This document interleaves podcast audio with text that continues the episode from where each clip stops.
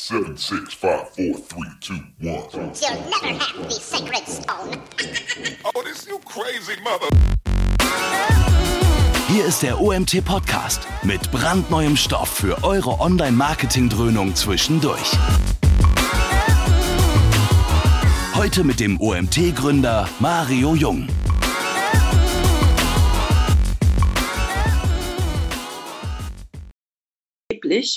nur ein Gerät. Zu diesen ganzen Zahlen und Studien komme ich nachher noch so ein bisschen, dass äh, ich also große Zweifel an den Daten da habe. Ich denke, es ist in Wahrheit mehr, wo mehrere Geräte und mehrere User beteiligt sind. Ähm, wichtig in die Zukunft rein ist auch zu wissen, wo gibt es eigentlich Zuwächse und wo lässt es nach. Ja, das Smartphone legt am meisten zu, da gibt es starke Zuwachsraten. Beim Tablet gibt es eine Stagnation, das ist hochspannend, weil wenn man dann Desktop mit leicht rückläufig noch anguckt, dann ist das Tablet eigentlich auf dem absteigenden Ast sozusagen. Das kann von Fall zu Fall auch anders aussehen. Man muss es angucken, je nachdem, welche äh, Seitenbesucher bei einem auf der Seite unterwegs sind, was ist da verschärft der Fall. Aber unter Umständen kann man das Tablet fast schon so ein bisschen hinten rausfallen lassen. Ja, Konzentration dann eher auf Desktop und Smartphone. In der Regel haut das hin. Äh, ein wichtiger Punkt ist, wir sind ja beim Thema Multi-Device. Multi-Device heißt für mich natürlich auch eben mehrere Geräte.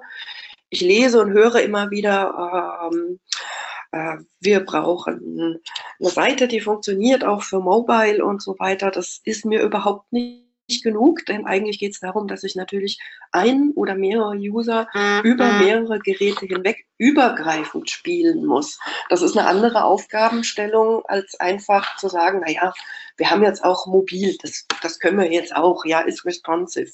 Das genügt bei weitem nicht. Ja, also geräteübergreifende Strategien haben meiner Erfahrung nach die wenigsten Unternehmen. Das ist eben bestenfalls darauf ausgelegt, dass es eben auch mobile kann. Das ist aber viel zu wenig, vor allem in die Zukunft rein. Ein kleines Beispiel, falsche Daten, das ist sehr wichtig beim Reporting, wenn wir so mit dem gängigen Analytics, ohne da eine User-ID oder ein, ein Multi-Device-Tracking zu benutzen, reinschauen kommen wir halt auf ziemlich falsche Daten. Das ist wichtig zu verstehen, weil äh, wenn mir meine Tools, egal ob das jetzt Analytics oder was anderes ist, äh, eine Story erzählen, die schlichtweg in weiten Teilen falsch ist, äh, habe ich natürlich ein Problem, wenn ich daraus Rückschlüsse ziehe, dann in die Zukunft, wohin ich die Dinge eigentlich entwickeln sollte. Ich habe mal geguckt, es gibt Studien, die behaupten, dass die Fehlerquote so etwa bei 40 Prozent liegt. Das ist schon erstaunlich genug. Wie hoch die ist, im Einzelfall ist es aber natürlich jetzt schwer zu sagen, wie hoch ist sie tatsächlich. Ja, aber trotzdem, auch ich gehe von sehr hohen Fehlerquoten aus in den Zahlen, die sich aus Analytics oder anderswo ergeben. Und wenn man sich diese Studien da anguckt, dann komme ich so zu einem äh, Moment mal, haut das überhaupt alles hin? Ich lese im Zusammenhang mit Multi-Device auch immer den Begriff user-zentriert. Das ist also sehr auffällig. Ja? Das wird gerne so in einem Atemzug genannt. Und wenn ich mal über dieses äh, user-zentriert nachdenke, ja, dann komme ich also zu dem Ergebnis, dass möglicherweise diese Fehlerquote vielleicht sogar noch deutlich höher ist. Und zwar der einfache Grund, wir sehen es hier an einem ganz praktischen Beispiel. Ja, in der Mitte steht ein Sofa. Ne? Beispiel hier ist ein Sofakauf. Ne? Wir haben eine Wohnung, die von mehreren Personen bewohnt wird. In dem Fall sind es zwei Personen hier. Und äh, beide Personen haben auch ihr eigenes Gerät. Davon können wir in der heutigen Stand wohl ausgehen. Ja, vielleicht hat der eine ein Smartphone, der andere ein Tablet. Sie kaufen aber gemeinsam, ja, also zwei Devices, zwei Personen, eine Kaufentscheidung. Nach der Definition von User-zentriert wären wir jetzt also bei zwei Usern, ja. Das ist aber eigentlich ja nicht richtig, wenn man mal genauer hinschaut. Und die Kaufentscheidung, die in den Mittelpunkt stellt, dann habe ich da also meine Bedenken, den einen User zu betrachten und den anderen User zu betrachten und das alles getrennt voneinander. Das haut nicht so ganz hin. Ja, also zwei Devices, zwei Personen, eine Kaufentscheidung. Ich komme dann mit diesem Begriff userzentriert zu einem ganz anderen Ergebnis. Ne? Userzentriert, Fragezeichen, würde ich jetzt gern mal so in den Raum stellen. Ist es wirklich so? Können wir davon ausgehen, dass wir hier einen User und da einen User haben? Ja, benutzt wirklich ein User mehrere Devices? Das können wir in dem Fall oben nicht so bestätigen, in dem Fall, den ich eben gezeigt habe. Es wird überhaupt nicht berücksichtigt, dass es da unter Umständen in der Kaufentscheidung Rollen gibt, die in einem sozialen Geflecht stattfinden und gespielt werden. Und dann immer noch äh, die Unterstellung, äh, userzentriert, Einkäufer entscheidet allein. Das ist die Unterstellung, die in diesem Begriff drin steckt. Damit habe ich also ganz extreme Bauchschmerzen, weil so ist die Realität da draußen genau nicht. So, die Realität halte ich für entscheidungszentriert. Das ist das Wort, das ich dafür jetzt mal verwende. Sie ist auf gar keinen Fall userzentriert. Also Multi-Device alleine reicht nicht. Es reicht nicht zu sagen, wir haben einen User, der mehrere Geräte verwendet. Ja. Wie sich das dann darstellt und wie man das spielen kann und wie man es einordnen kann, da komme ich jetzt im weiteren Verlauf noch zu. Also weg von userzentriert erstmal ein paar Schritte. Ja, wie, wie kommt man generell überhaupt zu so einer Multi-Device-Strategie, wenn man da noch gar nichts hat? Ja, äh, wie kann man das Ganze in einer logischen Abfolge abarbeiten hinter jedem einzelnen Schritt? Hängt wirklich viel, viel Arbeit, viel Ausarbeitung, viel Recherche. Dennoch ist es aber auf ein paar Schritte zusammendampfbar. Ja. Im allerersten Schritt fangen wir auf jeden Fall an mit der Datenanalyse. Das ist natürlich wichtig zu wissen, gibt es Abweichungen. Ja, das kann man nur im Einzelfall betrachten. Es gibt kein Patentrezept dafür. Man muss es anschauen. Wie sieht es aus? Gibt es Abweichungen zwischen Mobile- und Desktop-Nutzung? Ähm, dann im zweiten Schritt, wenn wir hier Abweichungen erkannt haben und wissen, wo der Hase im Pfeffer liegt, dann müssen wir natürlich auch alle Inhalte und Prozesse checken auf verschiedene Devices. Passt das? Ich gehe auf die einzelnen Punkte im Weiteren auch übrigens noch ein. Dann unter Umständen ist es notwendig, wenn es eben Abweichungen gibt zwischen der Nutzung, dann müssen wir auch unterschiedliche Ziele definieren. Ja, das haut natürlich nicht hin, wenn ich überall die gleichen Ziele habe. Das mündet dann unter Umständen in andere Inhalte, andere Call to Actions, ähm, vielleicht sogar andere Produkte, die angeboten werden. Ich habe gleich auch noch ein Beispiel dazu. Ein Maßnahmenkatalog muss dann natürlich erstellt werden. Ja, ich würde immer empfehlen, solche Maßnahmenkataloge auch zu priorisieren, weil in der Regel fällt hier sehr viel an Maßnahmen raus. Also das ist in der Regel ein ziemlich großer Katalog. Ja, man muss nicht immer alles umsetzen, aber zumindest die wichtigen Dinge, mit denen sollte man mal anfangen. Und im weiteren Verlauf ist dann natürlich auch Tracking Reporting auf Multi-Device umzustellen. Das ist also ganz häufig nach jetzigem Stand auch noch nicht der Fall. Äh, wenn dann On-Page alles stimmt, ne, On-Page beginnen wir und dann muss natürlich doch das Ganze rundum, also ja, unser ganzes Kampagnenmanagement, Newsletter, was auch immer wir da haben, auch ausgearbeitet werden oder neu ausgearbeitet werden und neu strukturiert werden und darauf angepasst werden. Weil es nutzt uns natürlich nichts, wenn wir die Inhalte umgebaut haben und äh, dann keine User draufschicken. Ein Beispiel, das ist so mein, klein, mein kleines Lieblingsprojekt, äh, meine Sardinien-Seite ist ein Spielprojekt für mich, die liefert mir aber doch ganz spannende Daten immer wieder. Und auf der Seite ist sehr deutlich erkennbar, dass Leute in deutscher Sprache auf eine deutschsprachige Seite zugreifen und insbesondere im Sommer greifen die aber aus Italien zu. Und da steigt auch die Mobile-Nutzung extrem an, wenn man die Daten dazu sieht. Ähm, dann gibt es da richtig eine Welle. Desktop bleibt immer gleich und im Sommer geht eine Riesenwelle über Mobile hoch. Das heißt also, auf gut Deutsch, äh, es ist eine Wahnsinnsabweichung und die auch noch saisonal. Ja, das heißt auch, ich müsste den eigentlichen Sommer einen ganz anderen Inhalt zeigen. Ne? Im Winter ist eher äh, Suchen nach Unterkunft, also jetzt ist Buchungszeit. Ja, da suchen die Leute nach äh, Ferienwohnungen, Ferienhaus, Hotel bestenfalls grobe Erstinformation während im Sommer. Man sieht das sehr gut, da gibt es so richtige Hotspots da an den, an den Fair Punkten, ne, von wo aus Fähren losfahren, ja, da zücken die ihr Tablet oder ihr Handy und gucken, oh, was kann ich denn vor Ort so anstellen, den brauche ich keine Ferienwohnung mehr anzubieten, ja. Da müsste ich also schon unterschiedlich spielen mit Mobile und mit Desktop. Mache ich im Moment nicht, die Seite ist viel zu klein für den Aufwand, aber es zeigt halt sehr deutlich, wie wir da eine Abweichung haben und die dann auch noch saisonal. Wichtig ist, alle Daten zu prüfen. Ja, alles, was wir haben, wird herangezogen, weil am Anfang ist es natürlich erstmal ins Blaue rein, die Recherche. Wir wissen nicht, wo die Unterschiede liegen. Bei sehr großen Datenmengen, wenn wir die haben, ja, dann würde ich sagen, mit der Standardabweichung zu arbeiten. Ähm, damit kriegen wir automatisiert raus, wo sind die Ausreißer bei dem Ganzen. Also da geht dann an Excel nicht kein Weg vorbei. Und in Analytics funktioniert das Ganze mit Segmentierung nach Devices. Das findet man da relativ schnell. Es wird übrigens im weiteren Verlauf auch noch einen Beitrag bei OnPage geben. Der geht, OnPage, sorry, Riot heißt das ja jetzt. Der geht äh, online Mitte Januar. Da ist dann genau zu diesem Thema noch ein bisschen weiter was ausgearbeitet, wo man da aufpassen muss und wie es funktioniert.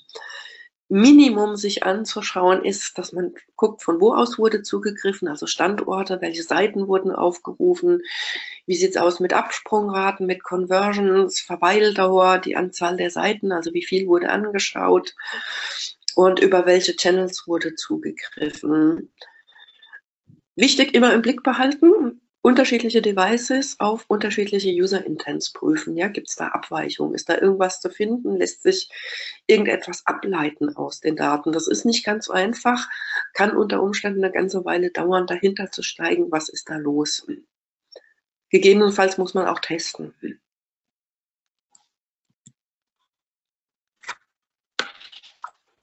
Ein kleiner Ausflug in, den der ähm, fehlt mir bei vielen Seiten beim Thema Mobile immer wieder. Ich bin erstaunt, wie viele Seiten es also nach wie vor nicht schaffen, die einfachsten Grundlagen nicht auf die Füße zu kriegen. Das Title Deck ist sowohl für Mobile als für Desktop mit äh, etwa 50 bis 55 Zeichen ganz gut. Die Meta-Description wurde jetzt kürzlich geändert. Ja, da sind wir im Moment etwa bei Desktop bei 300 Zeichen und der Inhalt wird von Google in der Regel im Moment einfach aus dem Content rausgenommen, also nicht unser wunderbares Tag, das wir im Code haben. Da bin ich im Moment am Testen, wie kommt das zustande, das Ganze, und wie kann man da auch Einfluss nehmen. Einen kleinen Tipp habe ich schon, wenn im Text ein Paragraph ist, also ne, das berühmte HTML-P, dann greift Google das als erstes raus. Also ich würde unbedingt, wenn es irgendeinen ersten Paragraph gibt, da was reinschreiben, was als Discussion gut funktioniert.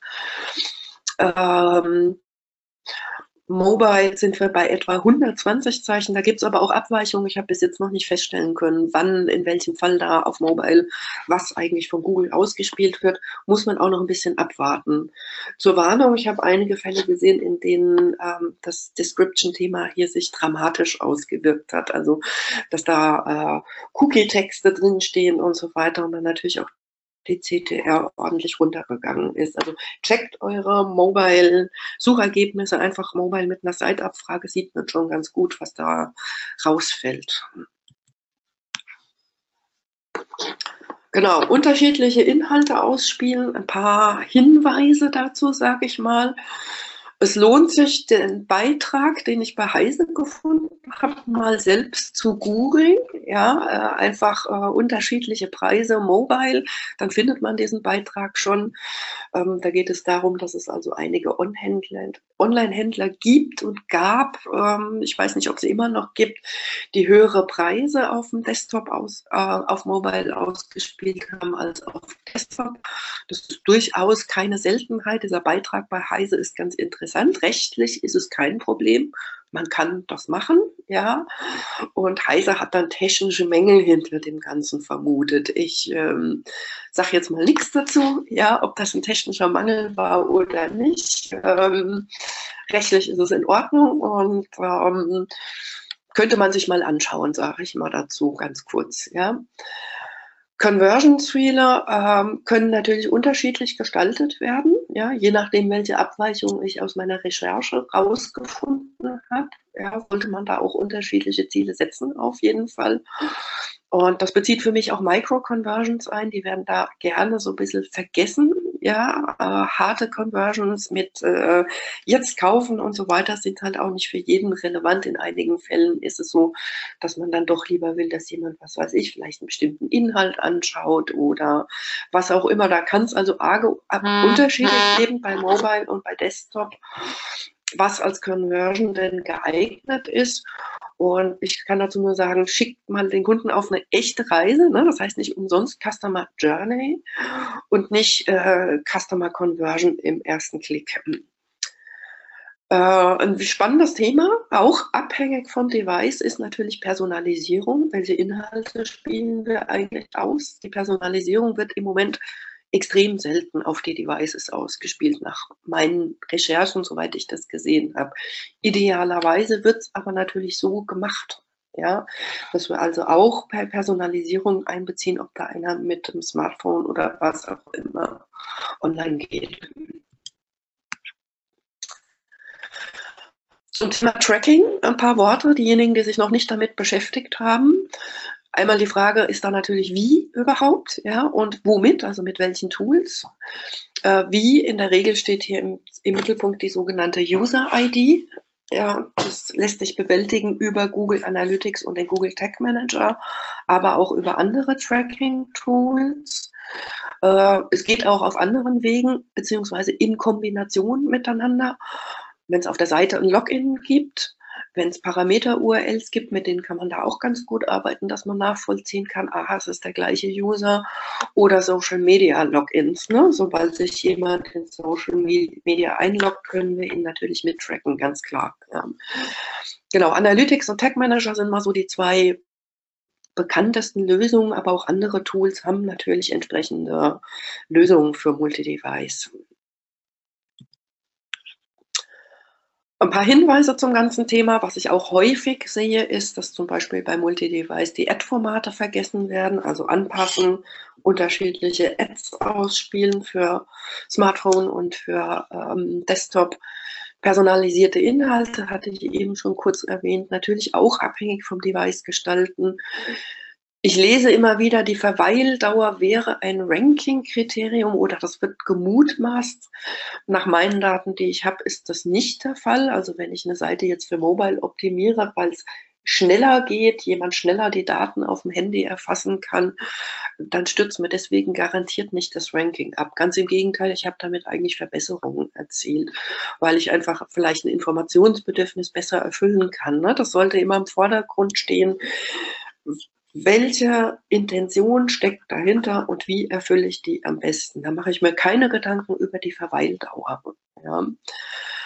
Abweichende Inhalte, das ist ganz interessant. Ja, sind die überhaupt, äh, äh, wie kommt Google damit klar? Ja, ähm, haut das hin?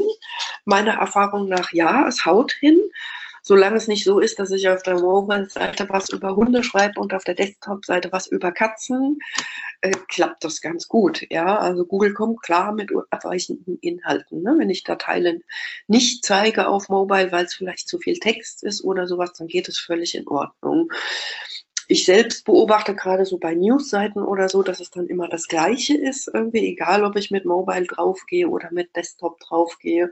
Und hier oder da artet das also schon in eine richtige Qual aus, ne, wenn ich endlos lange Absätze habe und ähm, da nicht mehr hinterherkomme. Ähm, kurze Frage an den Mario. Sieht man meine Folien? Ist alles in Ordnung hier? Mario gibt keine Antwort. Ja, ja man sieht alles. Okay, gut. Ähm, genau, Formulare werden gerne vergessen. Ja, auch die müssen natürlich angepasst werden. Ja, äh, je nachdem, ob ich mit Desktop oder mit Handy online bin, macht es halt einen Unterschied. Es sind natürlich auch so simple Dinge wie Telefonnummern oder sowas. Es geht überhaupt nicht, nicht eine Telefonnummer auf Mobile mit HTML5 als Telefonnummer auszuzeichnen, dass ich da einfach draufklicken und anrufen kann. Ne? Da macht man den Leuten also wirklich das Leben schwer im Moment und Formulare gehören also besonders gern zu den Sachen, die immer gleich gespielt werden, egal was wir da für eine Zielgruppe haben, egal welches Device und so weiter, das geht gar nicht. Ne? Das muss Abweichungen geben. Prozesse müssen eventuell abweichend definiert werden. Das heißt, ich schicke den Kunden unter Umständen mit Mobile auf eine andere Customer Journey.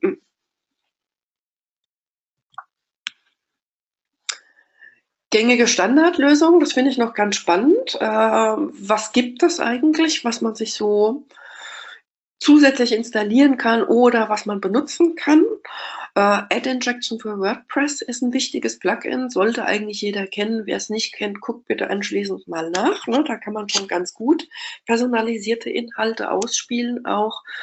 Dann habe ich gefunden, aber noch nicht getestet, ich kenne es nicht, Nosto oder wie auch immer man es ausspricht, gibt es für verschiedene Shop-Systeme, Magento, Shopware, PrestaShop oder auch Shopify. Äh, für Magento habe ich noch gefunden Product Advisor. wie gut es funktioniert, kann ich auch nicht sagen. Habe ich auch nicht selbst getestet. Was ich selbst kenne bei den CMS-Systemen ist Pimcore. Pimcore hat ziemlich gute Lösungen, um personalisierte Inhalte auch auf Basis von einem Device auszuspielen, hat also hier sehr umfangreiche Funktionalitäten. Da gucken wir gleich auch nochmal rein, wie sollte sowas eigentlich in einem CMS aussehen oder auch in einem Shop. Ja. Ähm, und dann gibt es natürlich noch weitere Standardlösungen, Salesforce, WebTrack und so weiter. Das muss natürlich auch alles zusammenspielen, das Ganze. So, kurzer Blick auf Pimcore, aber auch wirklich nur ganz kurz. Die Screenshots hier, ich weiß, man erkennt nicht viel. Der wichtige Teil dabei ist, man kann hier ähm, Gruppen von Personen festlegen aufgrund von einem bestimmten Profil. Beispiel, ein User, der sich für einen Outdoor-Urlaub interessiert, das könnte man festlegen, indem er sich vorher bestimmte Seiten eben zum Thema angeguckt hat, der über ein Mobilgerät zugreift und vielleicht sich über ein Zielland informiert, aus dem Zielland zugreifend. Dem spiele ich einen anderen Inhalt aus, als wenn er aus einem anderen Land, zum Beispiel aus Deutschland, zugreift und sich über äh, Neuseeland informiert. Ja, und da kann man eben solche Gruppen anlegen, festlegen, welche Actions daraufhin erfolgen sollen. Also ne, soll da ein Pop-up kommen, soll der weitergeleitet werden, soll auf der Seite ein anderer Inhalt für so jemanden ausgespielt werden. Und dann kann man direkt auf die Seite klicken und dann innerhalb der Seite ändern, was für diese Gruppe eben an der Stelle ausgespielt werden soll. Das ist jetzt hier ein Beispiel für eine Seite in Pimcore, wie das da aussehen würde in dem, in dem Editor. Also, ne, das ist ganz schick. Das soll nicht heißen, dass es nicht auch andere Systeme gibt, mit denen das geht. Hier weiß ich es eben, dass es ganz gut funktioniert und dass man da recht weit ist. Wir gehen mal zurück auf unser Sofa. Oh, ja, wir wollen ein Sofa kaufen. Wir erinnern uns, zwei Devices, zwei Personen und eine Kaufentscheidung, also entscheidungszentriert das Ganze. Die große Frage ist, wie, wie kriegen wir das denn jetzt raus? Ja, wir haben also hier jetzt nicht nur das Thema Marketing im Sinne von, ich schicke User drauf und ich schalte Ads und ich habe tolle Rankings bei Google und ich spiele über Facebook und so weiter und so fort und versende Newsletter, sondern ein ganz wesentlicher Teil dabei ist eben auch das Thema Anwendungskonzeption ich fasse das mal so zusammen. Wenn ich keine Inhalte habe, auf deren Basis ich überhaupt zuordnen kann und eindeutig sagen kann, ah, der interessiert sich für Outdoor. Das ist ein User, der wiederkommt und zwar mit einem anderen Device äh, und so weiter und so fort. Wenn da nichts ist auf der Seite, äh, oder zu einem Login animiert, dann wird es natürlich auch ganz schwierig, Daten zu gewinnen. Ja, deswegen gehen wir jetzt mal ein bisschen in das, in das Thema Anwendungskonzeption rein und schauen uns mal an, was man mit dem Sofa so anstellen könnte. Das sind alles Ideen, die kann man sich mitnehmen. Man muss es nicht so machen, aber vielleicht einfach mal den Blick zu öffnen in ein paar andere Lösungsansätze rein, so nenne ich das Ganze mal. Ich habe mich umgeschaut bei Ikea äh, und habe versucht, das, wie heißt es, Valentuna-Sofa zu konfigurieren. Ja, man sieht schon an der Abbildung, ich hatte richtig Spaß dabei. Ja, das Ding funktioniert also überhaupt nicht. Ne? Ich habe hier die, die Seitenstütze oder soll hier für den Rücken, glaube ich, sein habe ich also weder auf die Seite noch auf die Rückseite bekommen, sondern nur vor die Füße. Schick, genauso habe ich mir ein Sofa immer vorgestellt. Das verlängernde Fußteil hat sich hier nicht vorne vorne dran stellen lassen, wo ich es eigentlich haben wollte. Ich hatte also nur noch Fragezeichen im Gesicht, was das jetzt für ein Sofaplaner ist. Ja, super. Ne, passt also bestenfalls für den Crazy Sofa Wettbewerb. Das Ganze aber nicht, um mir ein Sofa zusammenzustellen. Ja, Spannend, wir gehen jetzt im weiteren Verlauf so ein bisschen in diese Buttons hier neben rein, ne, in den Warenkorb zum Merkzettel, Kombination speichern und so weiter. Was uns da dann so erweitert, also erwartet. Das ist also wirklich völlig ungeeignet, um damit irgendwas zu vermarkten, geschweige denn irgendwelche Daten zu gewinnen oder das Ganze dann für Multi-Device vor allem zu benutzen und geräteübergreifend zu spielen. Also interessant ist hier dieses Kombi-Speichern. Ja? Hier wurde also eins zu eins äh, übertragen, was im Ladengeschäft passiert. Ja, oh sorry, ja, ich habe den IKEA-Notizblock nicht mitgenommen. ja, den habe ich sonst immer in der Tasche. Ne? Das wisst ihr schon. Ihr schreibt euch immer alles auf. Ich muss jetzt erstmal den Valentuna-Code notieren. Ja, da habe ich also noch mehr Fragezeichen im Gesicht, äh, dass ich hier irgendwelche Codes aufschreiben soll, um dann später in meinen Planer da wieder reinzukommen. Das geht also gar nicht für online eigentlich. Da gibt es wirklich schickere Lösungen, um das hier zu lösen. Ja, der Merkzettel, der ist auch hochspannend. Ja, ich kann überhaupt keinen Merkzettel hier anlegen, ohne dass ich mich einlogge oder anmelde. Aha, auch spannend. Auch das sollte besser gehen. Ja, ähm, einloggen, anmelden, ja, kann man machen, aber ganz ehrlich, mir wäre es jetzt zu complicated für ein Sofa irgendwie mich hier extra anmelden zu müssen in dem Fall. Ne? Ich habe keinen IKEA-Account, müsste also jetzt hier einen ziemlich aufwendigen Sign-up erstmal machen. Also Frage, was machen wir jetzt mit unserem ziemlich verbockten Sofa? Ja, ihr seht schon hier, der Sessel liegt auf dem Kopf, ne? die Seitenlehne liegt auf der Rückenlehne und außerdem haben wir schick zum Fernsehgucken noch den Sessel davor gestellt. Ja?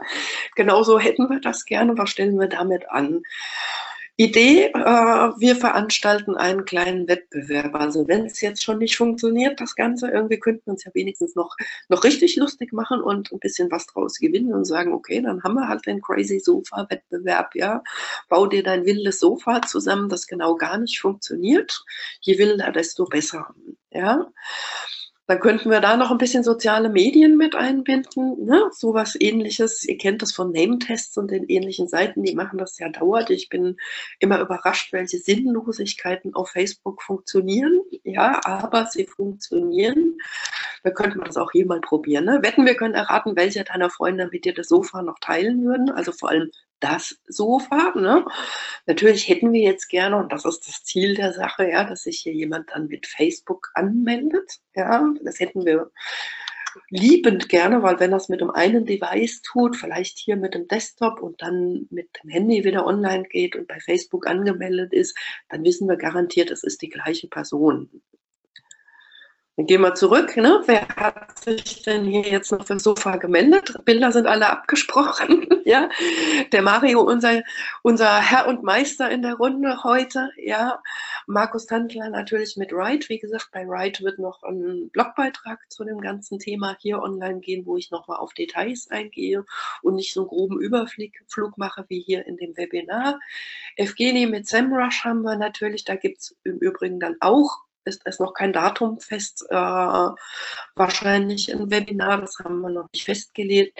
Die liebe Inga und der Max, Max, ja, mit den Urlaubspiraten und wir hätten was natürlich jetzt gerne, dass jemand das noch auf Social Media teilt, im Idealfall, weil wir gleich noch dazu gewonnen. Ne? Wir haben also nicht nur Daten, die wir da mitnehmen können, sondern gewinnen vielleicht auch noch ein bisschen was über Social Media, aber geht alles bei IKEA nicht. Ich kann also mich da jetzt nicht anloggen und mich aufwerten über die tolle Freunde, die ich da habe. Funktioniert aber, wir sehen es ja immer an solchen Beispielen wie Name-Tests. Hm. Wäre schön, wenn es gehen würde, geht aber leider nicht.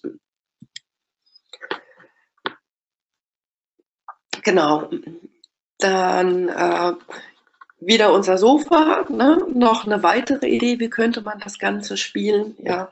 Beobachtung aus dem realen Leben, wie wird eigentlich gekauft, äh, besonders wenn es mehrere Personen sind, die unterschiedliche Devices haben. Das betrifft jetzt insbesondere solche Produkte, die äh, eben bei denen mehrere Leute beteiligt sind. Ja? Also je komplexer ein Produkt ist und je mehr ich eine Kaufentscheidung habe, die in einer Personengruppe passiert, desto relevanter ist es. Gilt sicherlich nicht für alle Produkte. Ja? Dennoch ist es aber so, dass eine Rolle dann in einer Person zusammenfällt. Eine andere Möglichkeit, wie funktioniert das? Irgendwer hat also jetzt das Sofa gefunden. Hey, ich habe ein tolles Sofa gefunden. Das könnte es sein. Was macht der, der, der Mensch von heute eigentlich? Er nimmt in der Regel den Link und schickt ihn via WhatsApp, Messenger oder sonst was äh, zu jemand anderem. Ja, und ähm, hier ein bisschen auf die URL zu achten. Wir haben jetzt hier eine parametrisierte URL, mit der können wir natürlich sehr gut nachvollziehen, ob da jemand wieder auf die Seite zurückkommt. Ne? Da ist kein Login notwendig, das ist völlig überflüssig an der Stelle. Ja, wir können natürlich gucken, will sich jemand da einloggen? Wenn das nicht will, geht das aber auch anders. Ne? Also hier eine Hürde zu bauen, jetzt extra mit Login und Merkzettel und so weiter, halte ich für äußerst schwierig, weil so kriegen wir unser Sofa eher schwierig verkauft. Ja, also der schickt hier seinen Link im Idealfall eben mit einer parametrisierten URL für die Konfiguration an jemand anderen, kann er via WhatsApp oder sonst was machen, würde ich unbedingt in so einer Anwendung anbieten, ja, so ein Button, sende es an deine Freunde oder jemand kauft mit dir, bitte hier weiterleiten das Ganze. Und die zweite Person, ja, im Idealfall, das ist eine ideale Welt, die ich jetzt hier zeichne, ja, kann sich das Ganze angucken und vielleicht sogar in der Konfiguration noch was rumändern und das Ganze wieder zurückspielen. Wir brauchen dann natürlich eine neue URL, aber mit so einer URL können wir immer nachvollziehen, was da Sache ist und solche User lassen sich auch ganz eindeutig sowohl mit ihrer Rolle, die sie haben, identifizieren, als auch als Person mit einem bestimmten Device identifizieren. Ja? Und da kann man natürlich interessant hin und her spielen und denen auch personalisierte Inhalte auf der Basis ausliefern. Nochmal grobe Einordnung, die halte ich für unheimlich wichtig, dass man das nochmal zusammenbekommt, weil es sind so viele Begriffe, die da jetzt reinspielen. Ja? Was wir identifizieren müssen, ist wer ist da auf der Seite? Also eine Person, die hat ein oder mehrere Geräte. Ja, Person, wer ist das? Zu welcher Zielgruppe nenne ich das mal, wie auch immer wir das definieren wollen.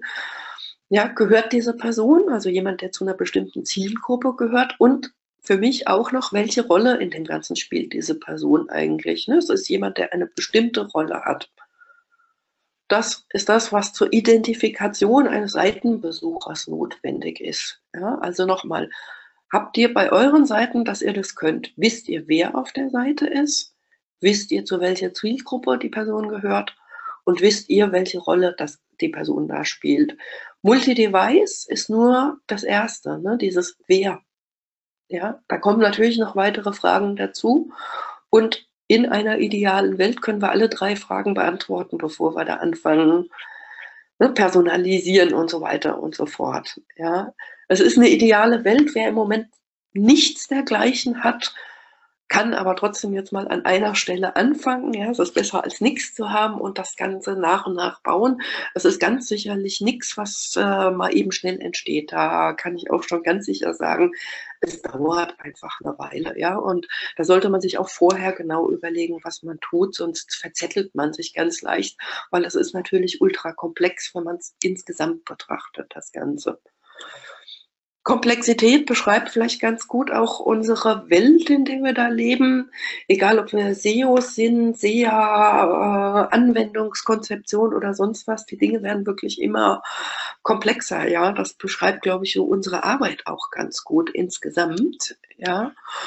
Und in die Zukunft rein, ja, die Herausforderung Multi-Device, Multi-Device ist hier bewusst in Anführungsstrichen, weil es geht nicht nur um Multi-Device, ja.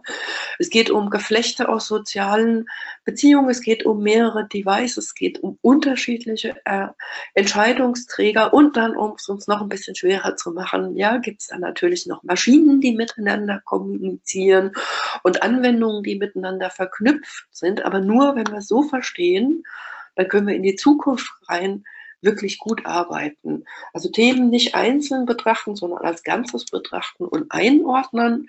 Und dann ist man für die Zukunft da auch wirklich ganz, ganz gut gerüstet, denke ich, und kann nach vorne gucken. An einer Stelle vielleicht anfangen. Ja, da gibt es verschiedene Möglichkeiten. Man muss nicht unbedingt bei der Person an. Man könnte auch hier mit ähm, Behavior Targeting oder Ähnlichem anfangen. Zu diesen ganzen Themen wird es auch nochmal bei mir einen Blogbeitrag geben, dass ich das Thema Rolle, ja, woran könnte man eigentlich erkennen, welche Rolle spielt jemand bei einer Kaufentscheidung? Da wird es auch nochmal was zu geben kommt im nächsten Jahr. Dieses Jahr hat ja nicht so viele Tage und da gibt es dann jetzt auch noch ein bisschen Urlaub. Ja. Aber erst wenn man es als ganzes komplexes System versteht, ist man da wirklich gerüstet. Ne? Also Ne, Alexa, ne, Sofa an meine Lieben jetzt bitte schicken. Ja. Hier nochmal kurz, was kommt demnächst von mir? Ne? Mitte Januar ein Beitrag zum Thema auf Write. Im nächsten Jahr ein Webinar mit SEMrush zusammen. Im Februar die Contentix auch nochmal erwähnt mit einem Vortrag. Ja, da gebe ich dann, da geht es ums Thema eher Content-Tipps. Ja, wie könntet ihr das spielen, um euch das Leben da möglichst leicht zu machen? Was funktioniert? Sowohl dann Mobile als auch Desktop oder wie kann man anpassen und das möglichst einfach, ja. Und im nächsten Jahr generell wird es bei mir eben um dieses Thema entscheidungszentriertes Online-Marketing gehen, ja, und da rund um verschiedene Themen. Meine Seite nochmal hier artofvisibility.de und äh, um auf dem Laufenden zu bleiben, was passiert so bei mir, ist idealerweise Facebook. Ich bin zwar auch auf Twitter, aber eher inaktiv dort. Ähm, ich poste schon, wenn es was Neues gibt, mache aber nicht sonderlich viel auf dem Kanal. Also der, der, auf dem man mich am wahrscheinlichsten erreicht und die News mitbekommt, ist auf jeden Fall Facebook. So, jetzt bin ich hier am Ende angelangt mit meinen Folien und meiner langen Erzählung. Und danke erstmal fürs Zuhören und freue mich auf eure Fragen. Ja, die das gebe ich weiter. Ich freue mich auch auf eure Fragen. Also ihr habt jetzt die Möglichkeit, Fragen zu stellen. Ähm, ich musste über einen Kommentar im Chat jetzt gerade sehr lachen. Und zwar, als du das Wort Alexa, Alexa gesagt hast, äh, ob es jetzt stimmt oder nicht, sei mal dahingestellt, äh, ist wohl irgendwo das Alexa angesprungen. Ich möchte es gerne mal ausprobieren. Alexa, spiel Musik.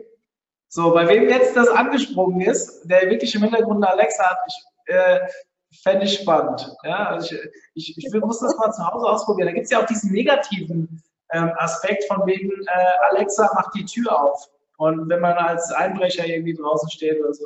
Okay, also einer schreibt tatsächlich, hier wäre die Musik angesprungen, finde ich cool.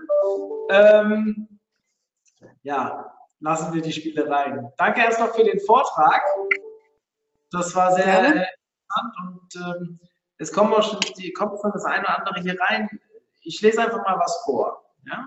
ja. Äh, Thema DSGVO, also Datenschutzgrundverordnung, nächstes Jahr, ähm, äh, spielt hier einige Grenzen ein. Das Tracking und Personalisieren, so wie du es eben erklärt hast, wird dann teilweise nicht ganz so funktionieren. Wie, wie weit hast du dich schon damit beschäftigt? Also, äh, ich habe mich im Detail mit den Regelungen da noch nicht beschäftigt. Natürlich ähm, kann man nicht machen, was man will. Ne? Also auf rechtliche Aspekte bin ich jetzt hier nicht eingegangen. Ja? Es ist natürlich nicht sauber, über Facebook auf eine Person Rückschlüsse zu ziehen. Ja? Äh, auf jeden Fall Abstimmung mit einem Anwalt. Ja? Ich würde auf gar keinen Fall solche Tracking-Methoden einführen, ohne dass es abgestimmt ist, ja, dass ich weiß, ich bin safe, also ne, und ich bin keine Anwältin, also auch nicht die richtige, um da im Detail Tipps für zu geben. Ne? Da äh, wenden wir uns besser an den Experten oder die Expertin, also Anwälte. Ähm, über Lösungen kreativ nachdenken, sage ich mal, wo es möglich ist, kann man natürlich auch anonymisieren. Ne? Man muss nicht unbedingt die Person hinten dran hängen. Es kann eben, wie gesagt, auch eben einfach eine ID sein. Ne? Eine ID ist irgendeine Nummer oder irgendein Wert, den ich zuordne und wo ich halt nicht weiß, so, das ist jetzt der Mario Jung, der jetzt gerade ja, oder die Andrea, die da gerade auf meiner Seite unterwegs ist. Ne? Ich meine mit Tracking einer Person nicht unbedingt, dass ich den Namen dazu habe. So ist es nicht aufzufassen. Also wenn ihr da konkretere Fragen habt, kann ich nochmal auf unseren, äh, unsere Facebook-Gruppe, den OMT Club, äh, vom OMT Club hinweisen. Wir haben dort äh, einen, ich nenne ihn immer Hausanwalt, das ist eigentlich nicht unser Hausanwalt, sondern ist der ähm, äh, Carsten Schröder, der immer bei uns bei der Konferenz die juristischen Themen abdeckt. Und der ist immer sehr auskunftsfreudig. Also wenn ihr da Fragen habt, im Club stellen, mich markieren am besten, damit ich es auch gleich mitbekomme und dann kann ich den Carsten darauf hinweisen, hey, schau mal, hier ist eine juristische, juristische Frage, hast du Bock, die zu beantworten? Er macht es normalerweise immer. Also nur so, ist immer ein bisschen riskant, ich sage das auch immer als Disclaimer bei meinen Vorträgen, ähm, ich bin kein Jurist und ich beschäftige mich zwar auch viel mit den Themen, die ich, mit denen ich mich beschäftigen muss, aber ich habe natürlich überhaupt nicht die Grundausbildung. Ich nehme an, Andrea, bei dir ist das genauso dass du äh, da nur rudimentär aus den täglichen Prozessen Bescheid weißt und wirklich in die Tiefe können wir beide diese Fragen nicht beantworten. Vor allem, weil ja auch noch nicht ganz klar ist, wie weit das die Tragweite von, äh, des neuen Gesetzes im Mai sein wird. Wir haben das in einem anderen Webinar schon diskutiert, ob es überhaupt pünktlich kommt, steht schon ein ganz großes Fragezeichen. Also 28. Mai, wie es, äh, glaube ich, ist, glaube ich, das Datum, wo es angesetzt ist. Ähm, das steht stark in den Sternen, weil die Gesetzesvorlagen noch gar nicht rechtzeitig eingereicht wurden und so weiter. Ähm, es wird kommen, wann es kommt, 25. Mai werde ich gerade korrigiert, okay, 25. Mai, ob es jetzt äh, drei Tage vorher oder später. Ich bin sehr gespannt, ob es dann am 25. Mai da sein wird. Ähm, Fakt ist, wir müssen uns damit auseinandersetzen und noch interessanter ist vielleicht, es wird sich gar nicht so viel ändern, achtet mal darauf im Detail, unterhaltet euch, ich habe da schon einen anderen Vortrag gehört. Es geht vor allem darum, um Prozesse besser darstellen zu können. Und also wie ihr an E-Mail-Adressen kommt, wie ihr diese ganzen Geschichten halt umsetzt. Es, die Strafhöhe, die ändert sich extrem. Und ähm, ja, es wird sicherlich einen anderen äh, Referenzfall geben, wie sagt man, Präsidentsfall geben, der äh, dort durchgespielt wird und äh, an dem man vielleicht lernen kann. Also natürlich, wenn man mal reden, macht Sinn, aber ihr müsst auch jetzt schon unglaublich aufpassen und so viel wird sich nicht ändern. Deswegen, äh, ja, wer jetzt erst darüber nachdenkt, sich mit diesem Thema auseinanderzusetzen, ist eigentlich schon zu spät. Genau, vielleicht noch ein Hinweis zu dem Ganzen, wo, wo der Mario gerade Strafhöhe gesagt hat. Das halte ich für mit das Wichtigste. Eine Risikobewertung von einem Anwalt, also nicht nur eine rechtliche Einschätzung, ja, was ist da jetzt Sache, sondern auch, äh, wie groß ist das Risiko eigentlich? was würde passieren, wenn ich jetzt was mache, das vielleicht nicht ganz in Ordnung ist. Das ist natürlich wichtig, um Entscheidungen treffen zu können. Ja, das äh, fehlt mir häufig bei diesen ganzen äh, rechtlichen Diskussionen. Wie groß ist das Risiko, wenn ich sage, naja, und ich mache es doch und werde erwischt dabei? Ja, also das ähm, sollte man da unbedingt berücksichtigen. Ja, ja ähm, ich möchte, bevor ich die nächste Frage vorlese, ihr könnt gerne immer noch Fragen stellen, so viel ist noch nicht reingekommen, ähm, kurz auf das nächste Webinar hinweisen. Und zwar heute um 14 Uhr wird es das nächste Webinar geben zum Thema Content Marketing von der Christiane Sohn. Wir haben auch da sehr, sehr hohe Anmeldezahlen, deswegen wird es sicherlich auch spannend. Ich mache jetzt direkt mal in den Chat die, den Anmeldelink für das nächste Webinar, sodass ihr auf jeden Fall, falls ihr um 14 Uhr Zeit habt, euch jetzt direkt anmelden könnt. Kostet ja, wie gesagt, alles nichts, also ich würde mich sehr freuen. Ähm, so, Max Moore hat sich gemeldet, Andrea.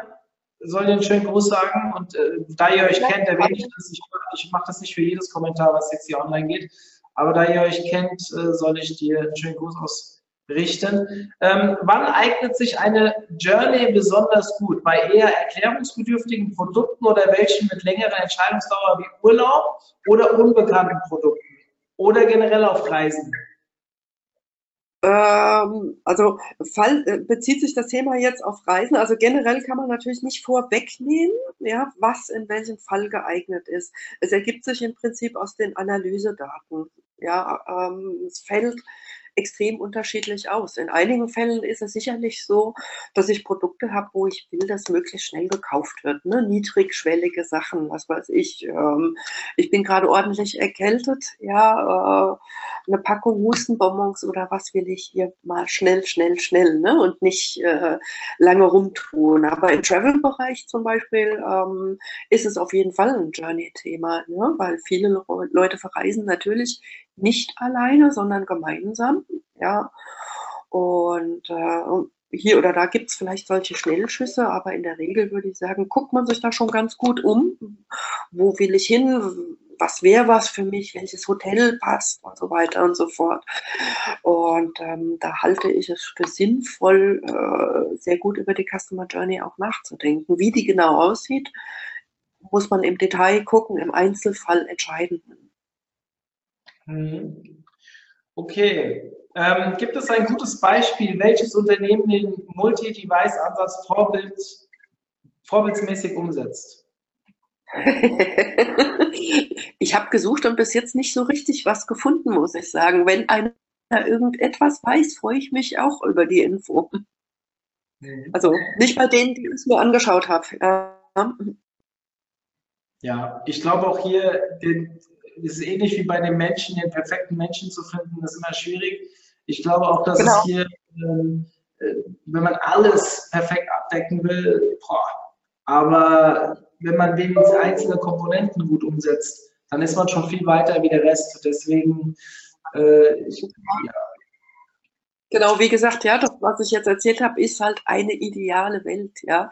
Inwieweit das dann so umsetzbar und machbar ist bis zur Perfektion, ist nochmal eine andere Frage. Es scheitert ja oft schon daran, gerade in großen Unternehmen, ne, dass das Marketing nicht ohne über die Plattform ist. Ja, das dann äh, als Product Owner steht da oft IT drin, ja, und Marketing kann dann immer nur so von der Seite und ob man es dann umgesetzt bekommt, ist eine ganz andere Frage. Ja, da gibt es gerade bei den großen Unternehmen ja doch erhebliche Probleme mit. Ja? Also reißt euch so viel Ownership wie möglich über die Anwendung unter den Nagel. Da gehört sie nämlich auch hin ins Marketing eigentlich, weil es ist schließlich eure Plattform ja? und nicht die der Entwickler. Ja, ähm, ist jetzt nichts mehr reingekommen. Ich möchte die Chance nochmal nutzen, weil hier ein paar Kommentare kamen zu, dem, zu der Facebook-Gruppe des OMT-Clubs. Also ich muss das mal ganz kurz klarstellen. Ihr könnt kostenfrei Mitglied im OMT-Club werden. Das müsst ihr auch, wenn ihr Aufzeichnungen sehen wollt. Einfach unter omt.de slash club anmelden, ist ganz schnell gemacht, E-Mail-Adresse und so weiter. Wird auch nicht äh, zweckentfremdet, keine Sorge. Ja? Nur für unsere Inhalte und für unsere Belange. So, ähm, die Clubgruppe wird tatsächlich, da werden nur die Leute reingelassen, die sich vorher im Club, also diese Facebook-Gruppe, da werden nur Leute reingelassen, die vorher sich im Club eingetragen haben. Das wird auch gematcht. Wir wollen niemanden dort drin haben, der nicht auch äh, Clubteilnehmer ist, weil wir wollen auch die Leute nur bei unseren äh, Clubtreffen haben, die wir auch offline äh, durchführen.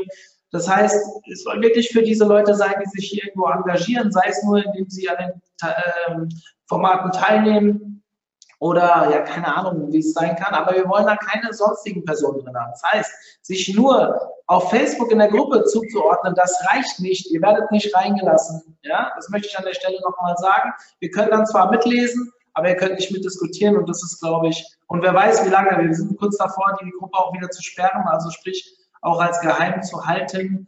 Momentan nutzen wir es noch ein bisschen, um mehr Bekanntheit zu bekommen, aber früher oder später werden wir die Gruppe schließen. Also nur für die Leute, dann auch die Diskussionen freigeben, die dort angemeldet sind. Liebe Andrea, vielen, vielen Dank für deinen Vortrag, für dein Engagement rund um diese Konferenz. Ich wünsche dir frohe Weihnachten, einen guten Rutsch. Wir hören uns vielleicht im nächsten Jahr wieder. Und ähm, ja, dann schauen wir einfach mal, was die Zeit so bringt. Vielleicht bauen wir ja irgendwann nochmal was zusammen. Alles klar, wunderbar. Ich wünsche allen Zuhörern auch frohe Weihnachten, ein gutes neues Jahr und äh, man hört oder liest sich wahrscheinlich auf der einen oder anderen Konferenz bei Blogbeiträgen und so weiter. Also danke fürs Zuhören dann, ne? Und tschüss. Tschüss.